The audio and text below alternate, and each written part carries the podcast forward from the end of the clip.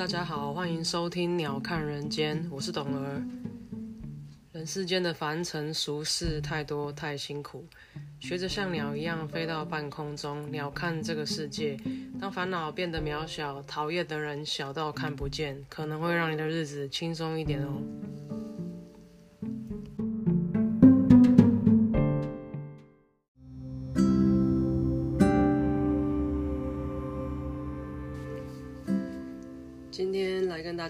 工程蟑螂。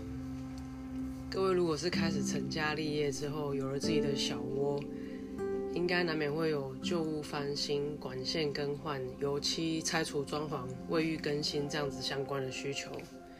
那不知道各位都是到哪边去找合适的工班来帮自己处理这些事情？有的人是长辈介绍、爸妈的朋友或是。什么亲戚的谁在做相关产业就找来了，那也有人因为在他乡奋斗，呃，北漂南漂的朋友决定在工作的城市落脚，可是却没有熟识的人，就会随机在当地可能透过网络啊、广告看板等等寻找工班工程师同胞这样子，好像一般人会倾向找设计师，对不对？年轻人。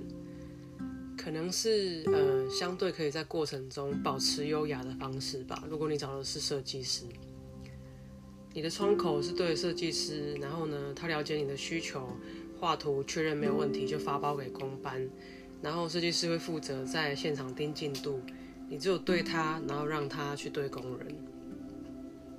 也有很多人会呃，因为只有一点小小改装的需求，比如说更新一下预测。呃，加开个窗户，或者是管线老就要抽换，那因为也没有什么需要设计的，那可能想要节省一点费用，就直接找工班来施作。其实会需要老屋翻新、小小更动的民众，一般都是小资，那会想要做必要的更动就好了，也有可能是因为预算有限，毕竟生活大不易，好不容易存到头期款买了房子，基本上存款也被炸的差不多了。整修的部分一般都会能省就省，要不然未来三十年缴房贷的时候，你只能吃化工食品活了。是化工食品哦，不是食物哦，因为食物太贵了，买不起。讲起来，台湾人也很可怜，亚洲人基本上都很可怜。嗯，基本的居住需求要被满足，就已经像天方夜谭一样，很多都是到了三四十岁，不靠爸靠妈，根本。没有办法自力更生，在外面啊租个房子，薪水就吃掉一大半。那好不容易买了一个小仔，通常屋龄比自己年纪还要大，已经东凑西凑啊，到处妥协，交通、学区、机能生活，学区是不是不要生好不好？都妥协喽。再来，你还要在装修的部分，嗯，被出现几率超高的工程蟑螂欺负。讲到这个，你们有没有觉得倚老卖老的人很讨厌？我先讲，我是很尊敬有品格的老人，有品格的老人哦。我也觉得人都会老，所以互相尊重是应该的，不是因为老就应该被尊重。那通常智慧伴随年纪增长，可是这个是通常，也是有一堆例外的脏东西，只会看年轻人好像什么都不懂，很好欺负。我个人是很不爱在买卖交易的时候，例如找工班的时候碰到对象是我们爸妈辈年纪的人。明明大家应该在对等关系的买卖，那我却常常遇到对方摆出一个长辈的样子，然后用上对下的口气在跟你讲话。明明自己才是屋主，有需求提出装修跟更正，可是对方会一副看心情才回你的样子，我真的是看不懂。请问你工程结束是要跟谁请款？你可以尊重一下对方吗？呃，几年前我自己在家乡买了一个老房子，那回报着对呃老乡土地的热爱，我想啊，不如来个老屋改造吧，自己住的舒服，也让路人经过可以感觉到老社区被活化的耳目一新。那年轻人回乡那种注入心血的美好想象啊，什么生土不饿啦，爱乡爱土啊，鲑鱼返乡飘鸟计划，小农返乡种植有机土地，要一个只要你爱他，他就会给你回报啊，给他稍稍养，他就给你种出满是蔬果这种鬼计划跟专案，当时我一个都没有错过。但是有缘我们再讨论，因为今天要讲工程蟑螂。总之，当时呢，年轻满怀热血的我，就先去了特茶屋。那那那个时候，因为刚从国外回来，很天真的想说啊，我要找大公司有品牌，来的工班都可以像广告上面这样子，哦，年轻有为啊，穿制服认真工作啊，不会在你的房子里面抽烟吃槟榔，到处乱吐，有没有？因为我小时候的家，曾经因为就是瓷砖地板的瓷砖捧供，就是当然他施作的时候就没有很完善，然后因为热胀冷缩，那。当时施作时候又不扎实，所以地板的瓷砖就翘曲起来。我们一翻开，哇，多可怕！里面什么宝利达、便当的盒子、蟑螂的尸体等等都有，就粘在你的地板底下。他根本就把垃圾倒进去填。所以因为有这个呃前车之鉴，这是我小时候的一个印象，所以我就很介意，呃，来的工人是很不自律的。所以当时我想说，即使我找呃特差屋来帮我找一个工班，我可能会被多扒一层皮，我也愿意。我希望来的人是有被要求过的，是知道自己在做什么的，不要在他专业之余还造成无主麻烦的人。然后呢？这个特差屋的工作人员呢，就在现场说让我填完需求表等等，然后要我返家静候通知。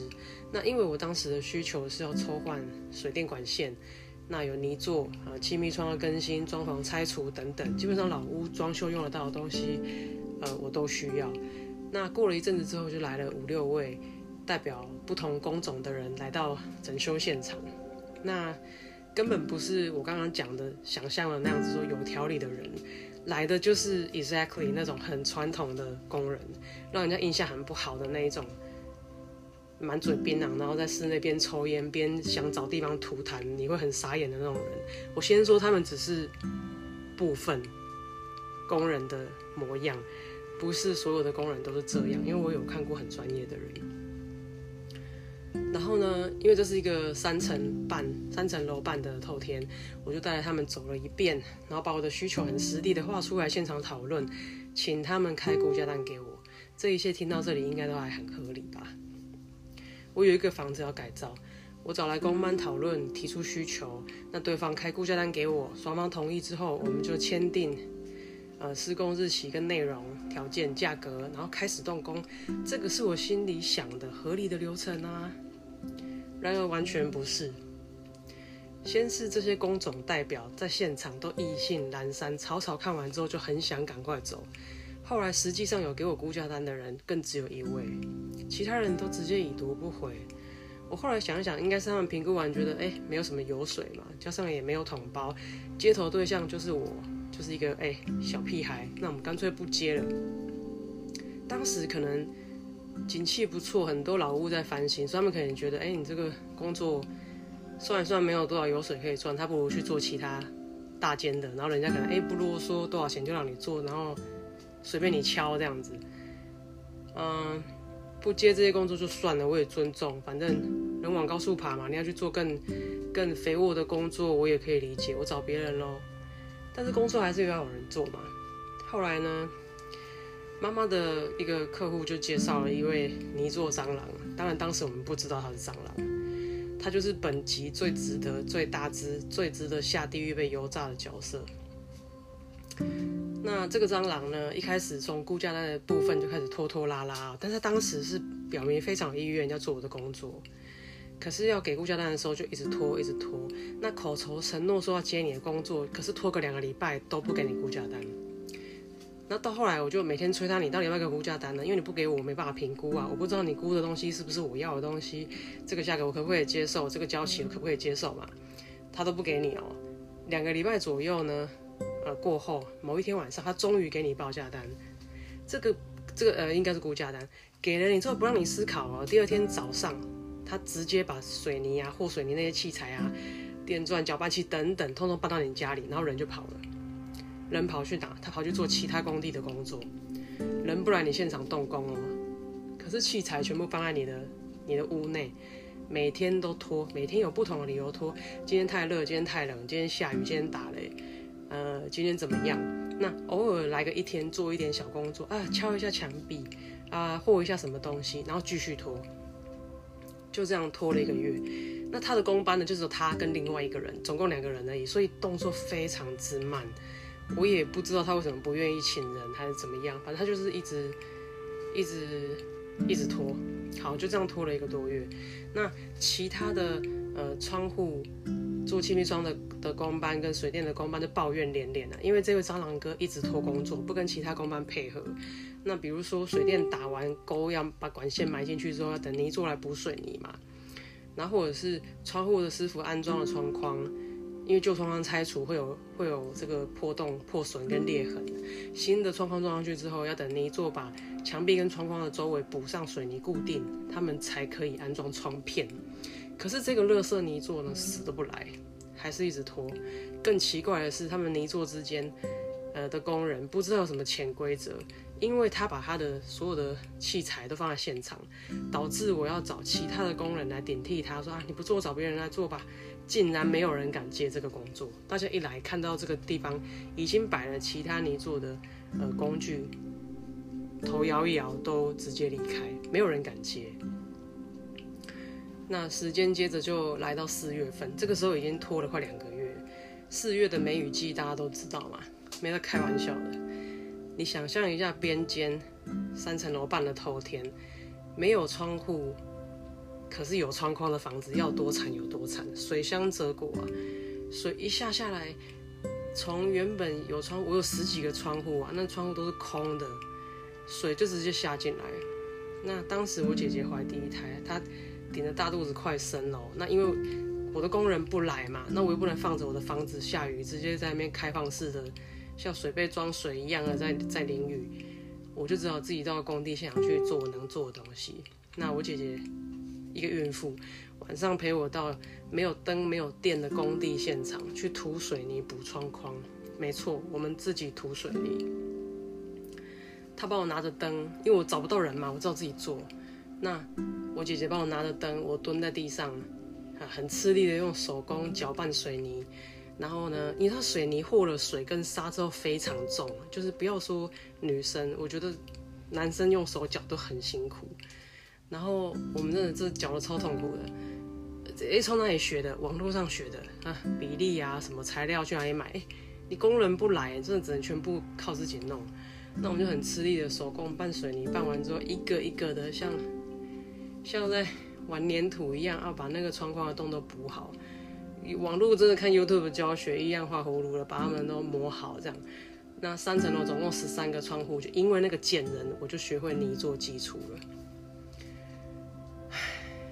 你知道人家说遇到遇到很差劲的事情，很很脏很烂的人，You learn。那因为他，我就学会你做基础了。你以为这样就结束了吗？没有，这真的是完全是小菜一碟。那。这个脏东西呢，在我三楼的阳台放了一堆沙，就是一个沙堆，它未来要使用的，要来备用的。那这个沙就是从一楼吊上来三楼，它就直接放在阳台嘛，方便他做楼上的工作。可是他人不来啊，你不来工作，你把沙放在那边是有沙小用啊？那于是这一堆呢，连猪都知道，如果你不不要用的话，你要先盖帆布，因为风吹会飞嘛，下雨会吸水嘛。要盖帆布嘛？哎，没盖。那连日大雨吸饱水，这个沙堆吸饱水的状况是怎么样呢？三楼还没阳台还没做防水哦。那下大雨这样子吸饱饱，就直接水就往下渗漏。还没有做防防水的三楼阳台地板，水就直接往下渗漏。下面是什么呢？下面就是二楼天花板嘛。那二楼天花板。的的的的的这个房间有什么呢？这个房间的地板，当天我才特别请人磨好了清水磨风琴的水泥粉光地板，就是我很想要一个很很极简的空间，然后靠我的想象也就是靠水泥跟木头营造出一个轻工业风的空间，所以地板当时敲掉特别请人抹了一个很漂亮很很熟悉的这个这个水泥粉光的地板。那因为这个东西水泥粉光含水是很高的嘛，它才能磨得很平滑，所以它需要蛮长的一段时间来慢慢干燥的。因为干太快会很容易有裂痕，这个大家可以参考一下。那磨得这么美，很日系简约，结果楼上在给我漏水，那这个漏水不是一滴两滴在滴哦，它就是毫不留情的在下那种钟乳石的瀑布雨，你知道吗？隔天我到现场来看的时候，我真的大傻眼，我地板二楼地板还没干，三楼的天花板在在因为那个沙堆给我大漏水，所有的水滴滴到还没干的水泥粉光地板，就变成一个一个十块硬币大的洞。我我这完全我什么话都讲不出来，我美的要命，还没干的清水膜地板，整个变成洞洞气死风，每个洞都大概十块硬币大，到大到让我后期请人修补这个地板，看起来像狗皮膏药一样，让我觉得。就是一直提醒我，这个我我自己到底有多视人不清。第二天到现场看到这个惨状，我已经气到讲不出话。然因为前面很多小小烂烂的事情累积到这个时候，已经我已经受不了了，我就决定立刻停损，请他把他东西带一带，立刻给我离开。后续这个贱人竟然还斗胆来收钱，估价单上面有做的工作，他要清关很正常。虽然工作拖得乱七八糟，只要他有做，我也会支付我应该付的。可是对方竟然狮子大开口要更多的钱，记得是他连他根本没做的工作，他也认为他应该得到，因为他觉得他工作被取消啦，你应该赔偿他的损失啊，加上没有合约跟跟这个，我不知道跟一些什么记录，根本就死无对证。他当初死不跟你签约啊，我说我要签约，我要白纸黑字，我要日期什么的清清楚楚，大家不要有什么。呃，观念上的差异，到时候再来纠缠。他说：“哦，你要签约，我就不做。我们这里在做做这个投资哈，我们不会抢有哎。其实后来想想，他根本就是欺负你年轻人呐，就欺负你不懂啊。你大可以找别人做，可是当时却被他钳制住了。反正对方就一个耍流氓的样子，你不给我钱，然后知道你家在哪里呀？啊，得罪土水不会怎么也不会怎么多好过啊。你不知道土水都会在人家家里面下符啊，水管里面塞水泥啊什么的，他就讲了一堆威胁恐吓的话哦。后来先讲结论，我们是花钱消灾了，非常不情愿的。为了我自己跟家人的安全，我也不想再跟对方浪费时间。买房子应该是很开心的事情，我却因为他弄得非常非常的不爽。我只希望他赶快去死。多花多给他的钱就当做是我的白包，我希望他不要再投胎害人了，sincerely。那其他像什么估价单上面写十二万，工程完成后来跟你收二十万，说啊有追加啊，但追加在哪里又讲不出来，要跟你挥的，他真的是跟你挥啊，槟榔塞下去，保利达开下去，坐在那里跟你挥啊。后来我发现都是对方看我年纪小，故意来欺负人的。我我后来就请长辈出面去跟对方结账，拿着估价单跟对方结账，对方立刻鼻子摸摸，老实收钱走人。我还有遇过水电工人号称自己有甲级电匠执照，结果接的电线太长，我跟他说太长了，能不能短一点？他竟然把电线打了一个结，然后收到天花板上面，因为那是一个轻钢架的天花板，可以长线。他把电线打结，收到天花板里面，说啊，这样就不会太长了。我当场看到，我觉得太不合理了，我就问他说，这样不会烧掉吗？他说不会啊。结果电灯开关一开，不夸张的一个啪一声，电灯就炸掉了。那不是还好我在现场看到，要不然哪一天房子被烧掉都不知道为什么。还是说，是我们家乡的工人水准就这样？请容许我在这里称称呼他们为工人，因为称他们为师傅，我觉得太侮辱那些真正有技术、有专业的师傅。我觉得我当年根本请到一些半桶水，可能学了一点皮毛就自己出来接案，然后估价比人家贵，技术差，而且还人品低劣。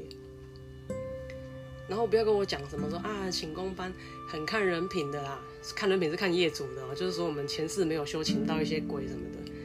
我觉得遇到鬼就只是什么哎。哎，不是我觉得，人家跟我讲说，哎，遇到鬼就是啊，你平常钱捐的不够啊，你没有扶老人过马路啊，这种，我拜托，这种烂东西还可以出外面骗钱，根本应该被判刑，好吗？这不是诈骗什么才是？为什么要检讨业主？我我们对这个世界充满信任，就应该被欺负嘛？然后还要被还要被酸民说啊，你就是人品不好，然后请到这些鬼干嘛？我还要为他的人品低劣负责？Come on，这个。可以不要那么恶心嘛？人品差到，就算你是人瑞，你也不应该得到尊敬啊。然后这些事情让我一度怀疑，我是不是太天真、太相信别人？把信用当一回事，相信对方的品格跟技术，结果换来什么装修品质？再有下次呢，就是签约签约白纸黑字，然后对话过程觉得对方有问题，对方有点不真诚，你就立刻停止，不要勉强停损在这里换人就对了，宁愿时间再拉长，你也不要也不要硬给他做那个叫什么东西？那句成语突然想不起来，算了。我我觉得不然你就干脆买新城屋，因为不完全不推荐买预售屋啊。你你买预售屋一样是一个相信别人与否的过程，那你就买新城屋，不要有那些所谓的 surprise 出现，通常都不是 in the good way。新城屋我们看到房子长怎样，现况交屋，有没有哪里没做好，改善之后交屋，不要买那些预售屋看不到不知道很很吃人品的 again 吃人品，或者是。二手屋，我我们懂的东西太少的啦，人家人家真的要弄你的话，你根本跑不掉。买新成屋少一堆烦恼，不要把心力花在这种屎尿级的破事上。我还有另外一个发现，就是这种废物通常很会打混战，讲一些五四三根本没有逻辑哦，可是会让你心力交瘁，想说算了算了算了，钱给他，我只要不要再看到这个烂货就好了。这个在生意场上谈判的场合常常会遇到。对方就是一直不讲重点，绕来绕去，搞到你很烦、很累、很想睡，借此来降低你的战力。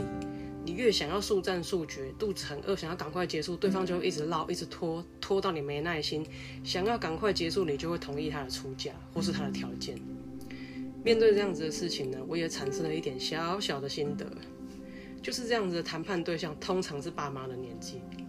可能是他们那个年代很流行用这种谈判方法来达到自己的目的，所以我如果知道，我如果事先知道我要去觅这种对象，现在我的做法，我会问我爸妈，哎，爸爸妈妈有没有空陪我出去唠唠，请他们陪我出席，请他们带我跟对方纠缠，那我会跟他说，爸妈你们到时候负责聊天，那我会好好看这个产品，或是看好好看这个东西来研究这样子，那请你们。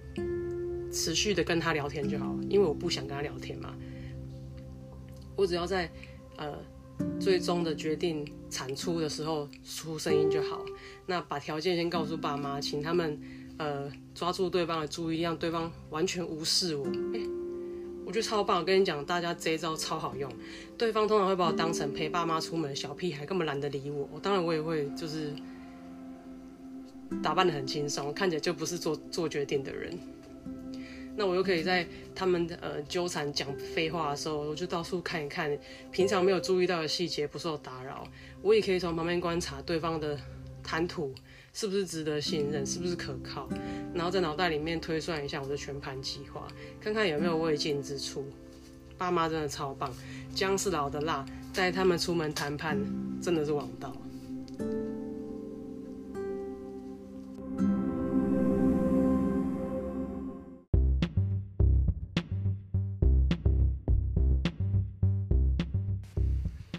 OK，今天的节目就到这里，谢谢大家的收听。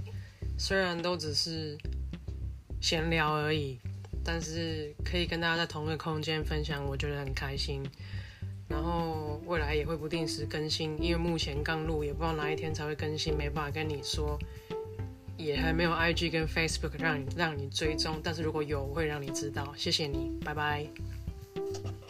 下次还要再来听哦。